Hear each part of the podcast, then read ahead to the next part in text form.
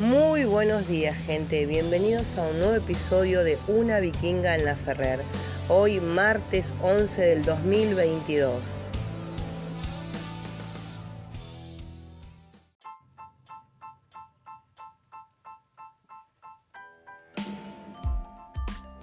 Para empezar les comento que bueno, estuve varios días eh, con síntomas y obviamente positiva de COVID. Por ende, hoy me siento mejor, pero bueno, los primeros eh, cinco días estuve fatal. Así que todavía si tengo la voz eh, bastante tomada es porque bueno, eh, no me he recuperado del todo. Pero bueno, estoy mejor. quería empezar este podcast que va a ser muy especial, es una edición especial. Hoy no pienso hablar ni de superación personal ni de cómo llegar a fin de mes todo lo contrario, va a ser un tema eh, bastante particular y más que nada nostálgico. Mi intención es dedicárselo a Martín Carrizo. Martín Carrizo era un excelente músico de la escena nacional que falleció hoy. Para los que no lo conocen, Martín era el baterista de la banda Animal, eh, también fue baterista del Indio Solari, de Gustavo Gerati. Martín estaba luchando por su vida tras padecer esclerosis lateral amiotrófica, eh, más conocida como ELA. Eh, bueno, si bien mi intención, mm, por respeto a sus familiares, seguidores y a toda la gente obviamente que lo admiraba, me incluyo, no es hablar de él, sino que sí quiero dedicarle este post. Eh, así que bueno, le damos comienzo.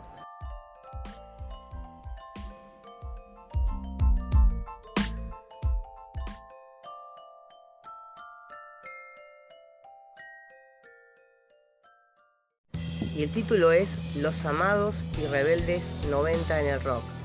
Si los viviste, te vas a acordar y si naciste, te voy a contar.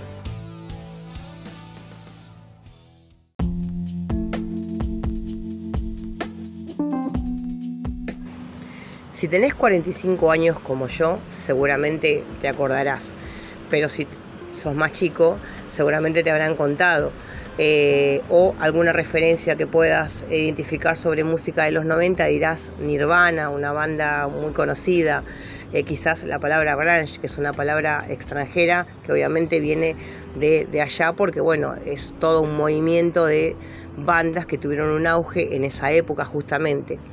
Eh, si bien nos vamos a enfocar acá, ¿no? en, lo nacional, en Argentina, donde había mucho tipo de, bandas, sobre todo después de haber terminado una época eh, ya en los 80, ya empezar a sentarse una post-dictadura y que las bandas de rock empezaron a, moverse y a expresarse física y artísticamente y estaba todo ese furor de sacarse toda esa bronca contenida por tantos años.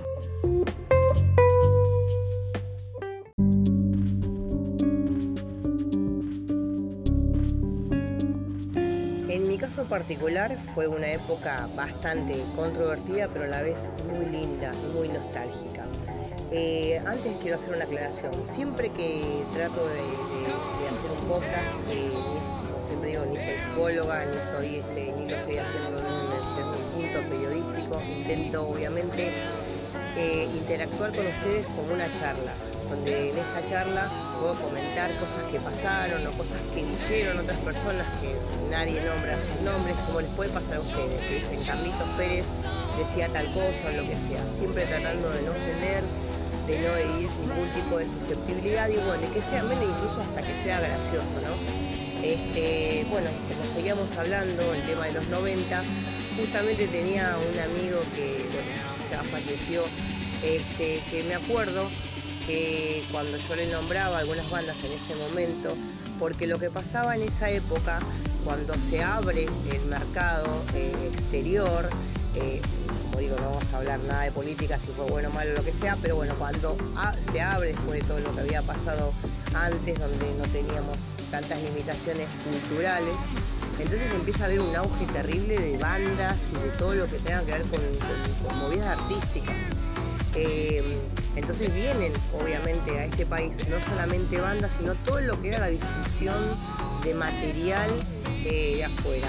Y si hay gente, como decía mi amigo, decía, no me gusta esa banda, esas bandas son para chetos, porque bueno, los que nos gusta el rock o los que nos gusta el metal, bueno, las bandas acá emblemáticas que es Hermética, hubo también otras bandas, hay otras bandas que incluso están vigentes como Letal, a los que nos gustaba, eh, nos gusta, perdón, el, metal más pesado, eh, tendemos o tendríamos a ser más cerrados. En mi caso no, particularmente no. Siempre me gustó la música y de todo tipo que tenga que ver justamente con el rock y algo bien elaborado. Entonces, eh, esto es algo anecdótico. Las personas que teníamos la suerte, por X razón, que en ese momento, en los 90, llegaba el cable a nuestras vidas. Era como que íbamos a la casa de alguien o alguien venía a nuestras casas porque esta persona tenía el cable. Y a eso se le sumaba que ya venía el VHS, la videocasetera, que era como, éramos muy pocos los que podíamos tener una videocasetera. Entonces ahí es cuando nos invade completamente MTV. Este, para los que no les gusta toda la parte, como siempre digo, de Yanquilandia o no, como sea, eh, eso es tema para tratar eh, en otra situación, porque, perdón, en otro podcast, porque bueno, la realidad es que las bandas que, son pilares para nosotros son bandas de afuera, ya sea de Inglaterra, son bandas que pasaron obviamente por, bueno, por el papá este de Estados Unidos. Entonces cuando nos invade en TV aparece, es como que en este caso los que teníamos 15, 16 años nos explota la cabeza porque empezamos a ver las 24 horas, era un vicio 24 horas del día, aunque teníamos estudio lo que sea, era prender la tele y enganchar siempre un video nuevo. Que bueno, como buena movida marketinera de MTV, estaba como digo en auge todo lo que era el y todo lo que acá no se, no se usaba esa palabra, se usaba más alternativo. Entonces también pasaba eso, que ibas a un recital X de, heavy metal y tocaban diferentes bandas. Podía estar tocando, no sé, eh, una banda de death, una banda de no era muy raro que hubiera una banda de rock, pero por ejemplo había una banda de heavy metal, una banda de trash y una banda alternativa. Eh, no podría ahora nombrarlas a todas porque realmente no me olvidaría, pero eran bandas eh, que traían toda esa, esa, estructura de allá, todas esas nuevas ideas, eh, porque bueno, generalmente sus músicos eran personas que, que habían viajado o, o venían con todos esos sonidos en la cabeza que bueno, eh, para mí había bandas que eran muy interesantes, me acuerdo que estaban Los Brujos, estaba Fan People, eh, bueno, después vinieron Babasónicos, pero así como hubo toda esa, esa movida de allá, acá también lo hubo. Este, y no hubo una grieta tan grande como la que podría haber ahora, ¿no? Había como esa, esa cosa, como digo, en la que podías ir a un festival y encontrarte con un montón de estilos y poder sobrellevar todo eso sin ningún tipo de, problema. Este, y bueno, como digo, ya habían terminado los 80, entonces ya en los 90 veníamos como, en, como experimentando todo lo que era eh, sonidos y se vivía esa, ese aire de cosas nuevas. Eh, entonces, claro, venían también, no solamente hablamos de discos, hablamos de bandas, también hablamos de, de gráfica o sea, había muchísimo que eran revistas, fanzines, era, era totalmente normal que, pequeños eh, escritores independientes, en los que me incluyo, armáramos un fanzine. ¿Qué era un fanzine? Un fanzine era una revista casera, una revista que hacías fotocopiándola, incluso a veces hasta era escrita, manuscrita, eh, en muy pocas... Eh, en eh, muy pocos casos esa, esa revista estaba hecha con, con, dactilografía, con computadora, en muchos casos eran cosas como collage y se repartía generalmente en los recitales, este, se daba generalmente gratis, muy pocas revistas se vendían y obviamente también había eh, un gran comercio de revistas de rock, cosa que hoy no existe, es muy raro y justamente internet mató todo, entonces hay muy poca, muy poca gráfica. En ese momento no, leíamos muchísimo, porque venía esa cultura de no solamente escuchar, sino leer. Y esta propuesta eh, de los 90 eh, creo que era más pensante. Nosotros ya veníamos de esa, de esa, de explotarnos la cabeza eh, por, por, por la represión vivida y, hablar del laburante y un montón de cosas más. Entonces los 90 nos trajo como esa eh, introspección, ¿no? De repente de querer escuchar algo o involucrarnos con un sonido que explorara nuestros no bajos instintos, pero en realidad todas las miserias del ser humano, es lo que es lo que por ahí eh, a muchos adolescentes nos, nos, llamaba la atención. De hecho, tema clásico que lo conoce cualquiera es el tema de Nirvana, eh, Like Spirit, que es huele a espíritu adolescente. Eh, los que hay gente que nunca le gustó Nirvana, que me dice que banda horrible, que esto que el otro, porque bueno, no importa, eran un trío, pero más allá de eso fue una banda pilar que trajo todo ese sonido de afuera.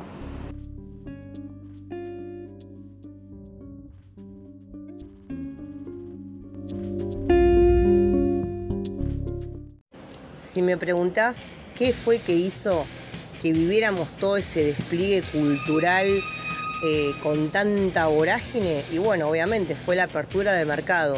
No me preguntes la razón por la que pasó lo que pasó, porque no soy financista para nada, no tengo, no entiendo nada de eso. Lo único que te puedo decir justamente es que al abrirse el mercado empezaron a batallarnos no solamente con el tema de la música, sino con un montón de propuestas culturales. Increíblemente, en este país, en esa época, parecía redituable apostar a la cultura. Obvio que sigo pensando que es redituable apostar a la cultura. El tema es que, bueno, cambiaron mucho las cosas y como dije, Internet tiene mucho de positivo, pero bueno, también tiene mucho de negativo porque mucha gente dejó de leer, de hecho casi nadie compró nunca más un, CD, ni siquiera un vinilo, a menos por una cuestión romántica, decir quiero tener un vinilo, porque también es carísimo. Bueno, eh, tenemos un montón de excusas como para decir que, bueno, descartamos otras cosas. Pido perdón, antes que nada, por decir tanto E. Quizás en algún momento de, mis vidas habré, me habré llamado Esther. Lo que pasa es que, claro, como yo algún día voy a hacer este podcast tranquila y sola, pero bueno, en este caso estoy con un chico, más o menos un nene, que es mi, hijo, que cada vez que veo que se asoma, eh, hacer algún desastre, entonces estoy como todo el tiempo mirando, eh, entonces digo mucho, eh, pero prometo ir cortándolo. Y volviendo al tema que nos compete para no irme de las ramas, todo este auge llegaba a todos lados. Si alguien me dice, no, pero mira, yo acá yo no tenía ni video, no tenía ni MTV, a mí no vengas con esas cosas, yo era de provincia y todo, no es así porque esto nos mm, fue una ola que arrasó con todo. Entonces, por una cuestión que vaya a saber qué, como dije, no soy economista, las entradas para los recitales de afuera eran totalmente baratas, o sea que todos teníamos la posibilidad de ir a un recital todos teníamos la posibilidad de comprar una revista, de adquirir un, ya sea un fanzine que era gratuito, en donde nos entusiasmaba recibirlo, no era como hoy que agarras un volante y bueno, ya sabes lo que haces, pero tenías un fanzine y en ese fanzine se ponía no solamente crítica, se ponía poesía, un montón de, de cosas lindas que nos gustaba compartir. Y después las revistas que eran pagas, estaban las de afuera, obviamente, que eran súper conocidas, que siempre estuvieron, que bueno, el que tenía guita iba y la compraba y las revistas que no, no eran regaladas, pero tenían un precio módico, que eran, la voy a nombrar porque yo era recontra fan de esa revista, que era la revista Madhouse, eh, que su, su director era César Fuentes Rodríguez, quien es un amigo, lo nombro en mi podcast porque aparte siempre lo admiré. Y aparte, y ya para no irme de César, que también había algo importantísimo que nosotros teníamos en esa época, que era la radio. Si bien hoy existen los programas radiales, el programa pilar de esa época era la heavy rock and pop. Y más allá de ser un programa de metal que no solamente te, mostraba, perdón, te, traía un montón de bandas de afuera, las entrevistaba y pasaba todos los temas de, de, bandas nacionales nuevas, sabidas y por haber, y hablaban de temas súper profundos en la madrugada que uno escuchaba y por ahí si tenías que ir a laburar ibas a laburar totalmente zombie porque escuchaste el programa, sino que había una movida física eh, con el tema de la radio, o sea, hacían sorteos o uno iba hasta la radio de alguna forma para estar en contacto con toda esa movida, ¿no? Que hoy particularmente no existe y no le pongamos ni por la pandemia, ni por internet, ni por nada. O sea, creo que lo que uno por ahí añora, el que es más viejito, era esa, ese contacto físico que había, esa, esos tiempos en los que uno podía viajar a cualquier lado, de cualquier manera, y no quiere decir que no pasaran cosas terribles, porque las cosas terribles en este país lamentablemente han pasado siempre, sino que, que existía ¿no? eso, eso de poder agarrar y, y, salir a las 8 de la noche y volver a las 10 de la mañana probablemente. Y como decía Hermética de Pacheco a la paternal de Doxuga 3 de febrero, eso era algo totalmente cierto. O sea, hoy te da paja eh, tomarte un colectivo para irte, no sé, 15 minutos, eh, si no tenés auto, decís yo no voy. Y en ese momento, es verdad, nuestra vida transcurría en los colectivos y en los trenes, sin contar las, las emociones y las aventuras de haber vivido esa noche. Y era muy común eh, establecer esos, esos vínculos fuertes con gente que conocías quizás esa noche. No estoy hablando de una relación amorosa, estoy hablando de una relación de amistad. Otra cosa muy importante que pasaba, como digo, que teníamos eso de leer tanto, era escribirnos, escribirnos cartas, de publicar, eh, pero no como, como, bueno, en esa época también se escribía para buscar pareja en otras revistas, yo me acuerdo que estaba muy de moda eso, pero vos escribías a esta revista, por ejemplo, y decía, quiero conocer chicos o chicas que le guste, no sé, Black Sabbath, que le guste Iron Maiden, que le guste también, eh, o por ahí alguno decía, bueno, a mí me gusta estas bandas nuevas, así, esto, lo otro, y bueno, realmente como digo, había una, increíblemente, ¿no? Porque estamos hablando del pasado, y yo, si me pongo a analizar ese pasado, más allá que había muchas falencias, había muchas cosas súper pro. Por ejemplo, había mucha apertura de cabeza en cuanto a lo musical y lo que, lo que vino de afuera también es que había mucha, mucha participación de la mujer en la música. O sea, había muchas bandas donde había mujeres o estaban conformadas por mujeres. Aparte, imagínate, al ser tan accesible poder ir a cualquier recital, estabas al tanto de cuándo venían y, hacías toda la, gira, digamos. No era que ibas al recital como ahora, decir, bueno, saco, voy, voy a comer. No, te ibas al hotel donde estaba la banda y esperabas ahí horas. Eh, voy a contar una pequeña anécdota que, bueno, eh, la voy a comentar. Yo, cuando vino Nirvana, a mí Nirvana me gustaba muchísimo y lo que me gustaba, obviamente, de Nirvana en esa época, como la mayoría de los que, que escuchábamos ese tipo de bandas, quizás musicalmente por ahí eh, no, era una banda muy completa, pero lo que transmitía eh, su, imagen, la imagen de Kurt y las letras, uno se podía llegar a identificar. Estamos hablando de esa época, ¿no? Cuando yo tenía 15, 16 años. Eh, no, 17 creo que ya tenía. O sea, ya te digo que me identifico ahora con 45 años, viste que no sé, que no. Me parece que no.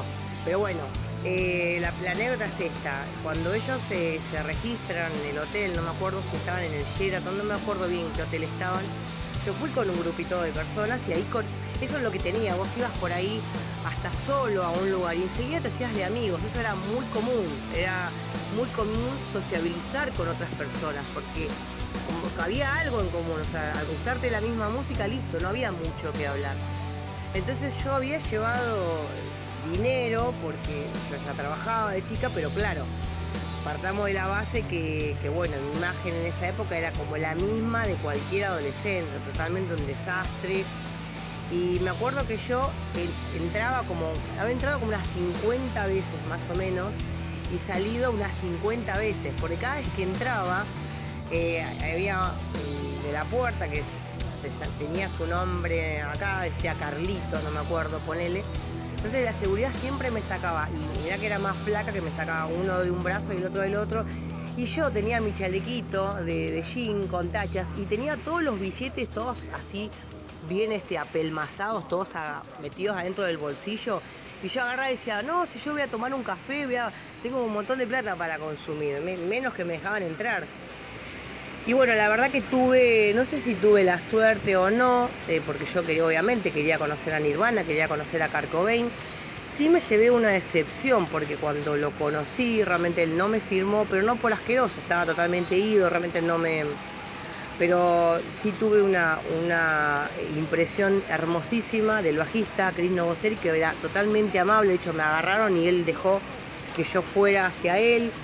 Eh, me firmó en ese momento una remera que tenía puesta, lo mismo el, perdón, el baterista, este, también un copado total, pero bueno, Carcobén no, no es que estaba en estrella, era una persona bastante secota.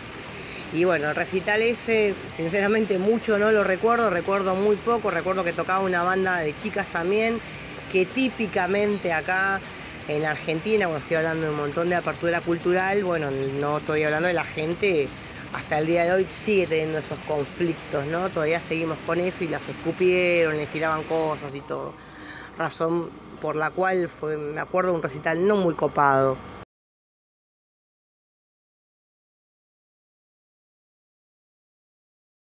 Y hablando de los medios, justamente todos los que realmente amaban esta música, querían tener, los que les gustaba escribir o los que les gustaba hablar, querían tener justamente una radio, un medio independiente y empezaron a surgir todas esas nuevas radios donde la gente armaba un programa eh, y empezaron a surgir las productoras, todo, todo empezó a surgir el hecho de querer expandir esta música.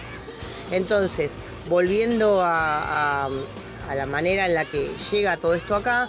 Como dije, MTV fue una, gran apertura que nos hizo ver un montón de bandas nuevas, nos, mostró, obviamente siendo adolescentes, un montón de cosas que nosotros queríamos en nuestras vidas, a los que les interesaba mucho la música, ya sea como músico, como productor, querían enfocarse en esto.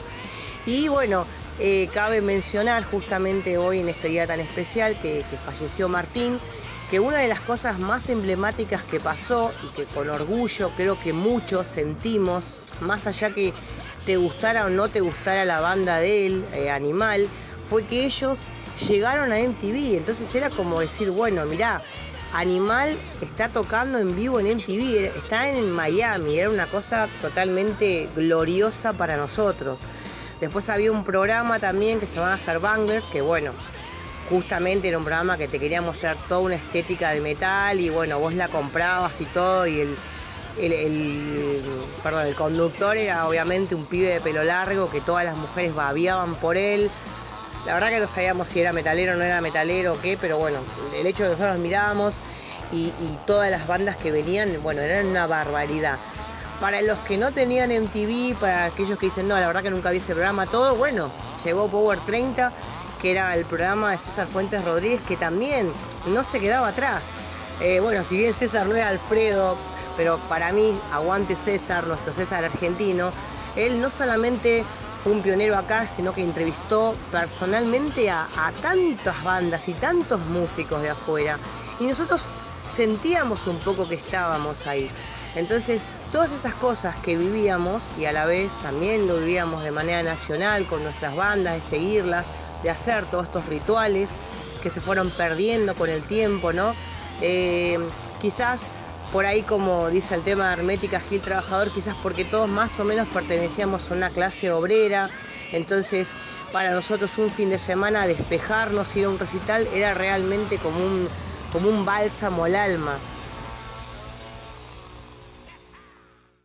Pero bueno, en realidad, este, básicamente a los que no, nos gustó esa época y nos gustó un poco todo lo que venía de ahí, incluso me estoy olvidando también de, del Parque Rivadavia, acá en Flores, donde se intercambiaban cassettes, eso era muy normal, ir a comprar libros, intercambiar cassettes, era muy común ir a comprar revistas, como digo, estaba en auge todo lo que era la cultura de, leer y del, eh, recopilar información mediante, mediante lo físico. Y eso quizás es lo que se perdió de lo que nosotros añoramos. Era hablar con la otra persona y decir, eh, ¿qué, ¿qué, onda esta banda? Que te dijera, sí, mirá, es muy buena, estos eh, son, no sé, son noruegos y está, esto está buenísimo, es lo que viene, tenés que escucharlo. Y vos hacías caso realmente al vendedor y ibas con tu cassette estaba grabado, porque no era un cassé original, estaba grabado y vos lo llevabas con esa esperanza de descubrir algo nuevo.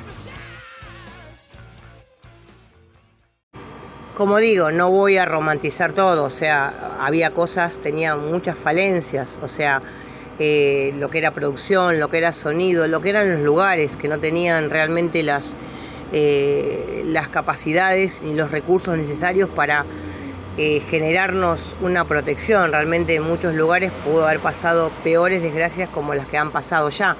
Pero bueno, esas eran las falencias. Yo estoy hablando hoy, estoy hablando eh, nostálgicamente de las virtudes, de las cosas hermosas que puedo rescatar de esa época, de lo físico, eh, de cosas que, bueno, por una cuestión, por miles de cuestiones, el mundo ha cambiado, no tiene nada que ver nuestro país, el mundo ha cambiado, vienen otras otros pensamientos, otros recursos, las personas se hicieron más individualistas, ya no hay tantos grupos. Entonces, bueno, quizás no, no podemos disfrutar de esas pequeñas cosas que para nosotros eran muy valiosas. Quizás no íbamos a comer un restaurante y después tranquilos y dejábamos el coche en tal lugar. Yo no tengo coche, pero por ejemplo esa, ese ritual, sino todo lo contrario, era ir a un recital, estar horas y horas esperando un colectivo, viajando en ese colectivo con otras personas, cantando a lo loco en ese colectivo, con otros desconocidos, llegar a ese recital. Eh, otra pequeña, muy corta anécdota, yo en esa época me teñía de pelirroja y se me ocurrió teñirme, porque estaba tan de moda todo lo alternativo, que me teñí de rojo, pero muy, pero muy, pero muy terriblemente rojo y me meto eh, en el recital de Iron Maiden cuando eh, vienen la primera vez, no, la segunda vez que vienen. Así que bueno, me voy intentando, porque era tanta la gente en el campo, intentando llegar para un costado, pero estoy en el medio y me agarra en el medio en pleno recital y me doy cuenta, miren qué loco, me doy cuenta que era la única mujer que había en ese circuito no me pasó absolutamente nada, pero sí me gritaban desde arriba o de otro lado, me decían, correte, Petinato, me decían, porque Petinato en ese momento tenía el pelo, el pelo rojo. Este, cuando empieza el recital, obviamente que es un descontrolazo, llegué al costado, pero llegué de casualidad, no porque yo haya caminado, me llevó, digamos, la ola, eh, y a una persona, a un chico, que ojalá algún día seguramente recordará que tenía unos anteojos con los que necesitaba ver y claro, como yo no sabía dónde agarrarme, me agarré los anteojos del pobre pibe. Eh, así que bueno, dije que no iba a decir más la E. Hermosísimos, hermosísimas historias, o recital de Pantera, cuando tocaron acá en Ferro, volví con una sola zapatilla, realmente la otra la perdí porque obviamente me pisaron de atrás, así que, pero vine tan, tan feliz en el colectivo, tan contenta con, el cuello totalmente contracturado que al otro día no te podías ni mover. Son cosas que uno recuerda y sobre todo hoy que es imposible agacharse a levantar una hojota.